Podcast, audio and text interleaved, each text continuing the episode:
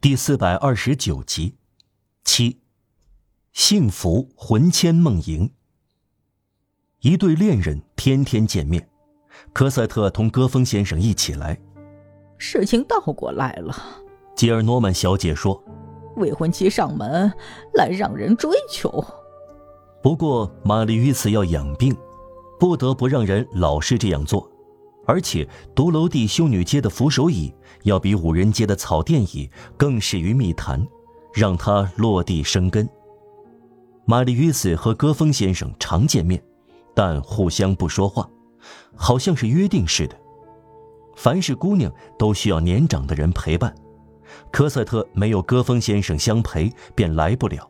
对玛丽与斯来说，戈峰先生是科赛特前来的条件，他接受了。关于普遍改善全民命运，他曾模糊而不确定地把政治问题摆到桌面上来，终于多说了几句，而不是只回答是或否。一次谈到教育，玛丽·约斯主张免费义务教育，形式多种多样，像空气和阳光一样，人人有份。总之，要让全民都能享受到。他们意见一致，几乎交谈起来。玛丽·斯这时注意到，戈峰先生寡言少语，甚至措辞相当高雅，但他缺少点什么。戈峰先生比上流社会人士缺了些东西，也多了点东西。玛丽·斯内心思想深处有各种各样说不出来的问题，围绕着戈峰先生。他觉得此人确实既和蔼又冷淡。他不时对自己的记忆产生了怀疑，他的记忆中有一个洞，一个黑黝黝的地方，一个经历了四个月垂死挣扎挖出的深渊，许多东西消失其中。他很纳闷他在街里见到的戈峰先生如此严肃，如此平静，是不真实的。另外，过去事物的消失与出现。在他头脑里留下的不只是惊愕，不要以为他摆脱了所有的记忆困扰，这种困扰在我们即使快乐和满足的时候，也在迫使我们忧郁的回顾往事。不像消失的天际回首，就没有思想，也没有爱。玛丽·与斯不时用手捧住脸，乱哄哄的、模糊的往事掠过他脑际的黄昏。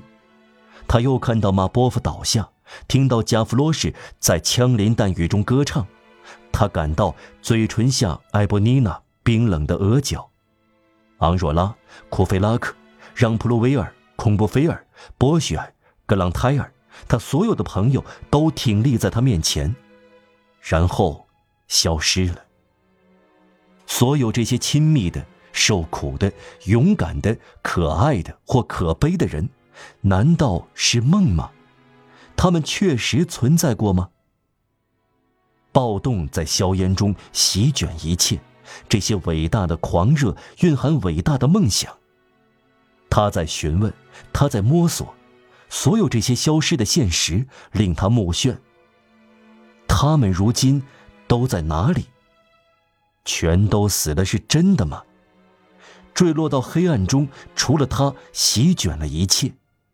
生活中就有这种降落的帷幕，天主又转入下一幕。而他呢？他是同一个人吗？他本来是贫穷的，现在变得富有了；他本来被抛弃，现在有了一个家；他本来绝望了，现在他要娶科赛特。他觉得他穿越过一个坟墓，他进去的时候是黑色的。出来的时候却是白色的，而这个坟墓，别人却留在里面。有些时候，所有这些过去的人回来和出现，团团围住他，令他神情黯然。于是他想到科赛特，重新变得平静，唯独这幸福才能消除这场灾难。戈峰先生几乎也在这些消失的人之列。玛丽·约斯迟疑着，不敢相信，街垒的戈峰就是这个有血有肉、庄重的坐在科萨特身旁的戈峰。前面那个歌风可能是昏迷状态给他送来又带走的一场噩梦。况且两人的性情截然不同，玛丽·约瑟不可能向歌风先生提问题，他连想都没有想过。我们已经指出过这个有特点的细节。两个人都有同一个秘密，有一个默契，对此不发一言。这种情况并不像人们想象的那么少见。只有一次，玛丽·约瑟尝试了一下，他在谈话中引入马场街，转向戈峰先生说：“说道，您很熟悉这条街吗？哪条街啊？马场街。”啊，这条街的名字，我一点概念都没有。戈峰先生用最自然的声调回答，回答只提街的名字，不提哪条街。马吕斯看来倒能得出结论。毋庸置疑，他想，我在做梦，我有过幻觉，有个人像他。戈峰先生没去过那里。